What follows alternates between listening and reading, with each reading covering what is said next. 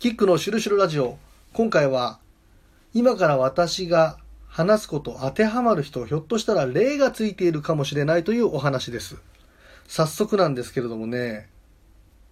まず、やたら最近犬に吠えられる人、それから犬にね、吠えられる時期、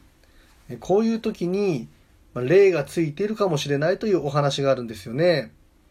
まあ、犬の吠える鳴き声にはね、邪気払いの力があるとされていましてね。で昔から、だからね、犬を飼ったりするという、えー、まあ、風習があったりとかね、守り神になる。で、犬はですね、ご眷属、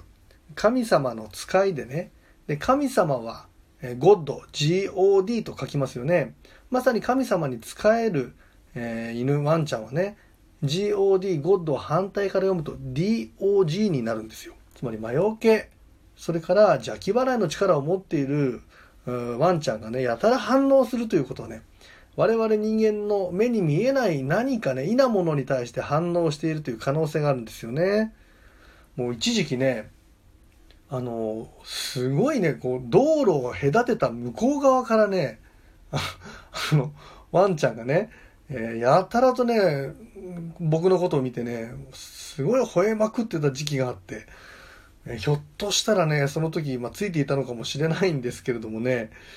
まあ、普段ね、えー、家でね、ワンちゃん飼われている方はね、家に帰ってきた時にね、何かやたらとね、こう吠えてくるみたいな、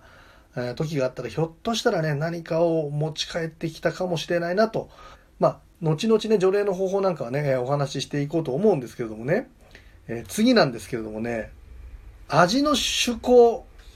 きな味がガラッと変わる時。この時もね、霊に疲れた、まあ、霊をかぶっている可能性があるっていうんですよね。えー、稲物、不成仏霊みたいなものはね、生きている時にしていて楽しかったことを何度も何度も同じくね、こう繰り返したがるという性質があるらしくてね、それで人間の体をまあ借りて、えー、人間をね、こう、まあ、乗っ取るというか取り付いたりしてね、自分が好きだったことを従うらしいんですよね。ですのでね、急にね、えー、好きな味がガラッと変わる時こういう時はね実は要注意。何かね自分の意識で選択しているつもりなんだけれども後ろの人がいろいろなものを選択している可能性があるということなんですよね。花見の時にねやたらお酒を飲んでベロベロになってる人いますけれどもね桜の花は弔い花でねで、あの桜の花が咲く時期、そして桜の花が咲いてる場所にはね、こう冬霊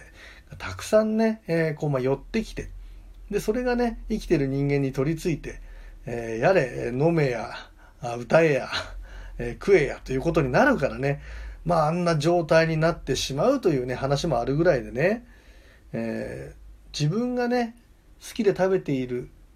最近なんかこの味が好きなんだよなって思っているつもりでもね、まあ実は後ろについている霊がそれをすごく喜んでいる、食べているという可能性もあるということなんですよね。また味を使うという意味でのね、チェック方法としてはね、粗塩を常にね、家に置いて、おいてね、で、たまにペロッとこう舐めてみる習慣をつけるとね、やたらとその味が濃く感じるとき、これもね、自分が霊をかぶっている時に、えー、よく出てくる症状だなんて言われるんですよね。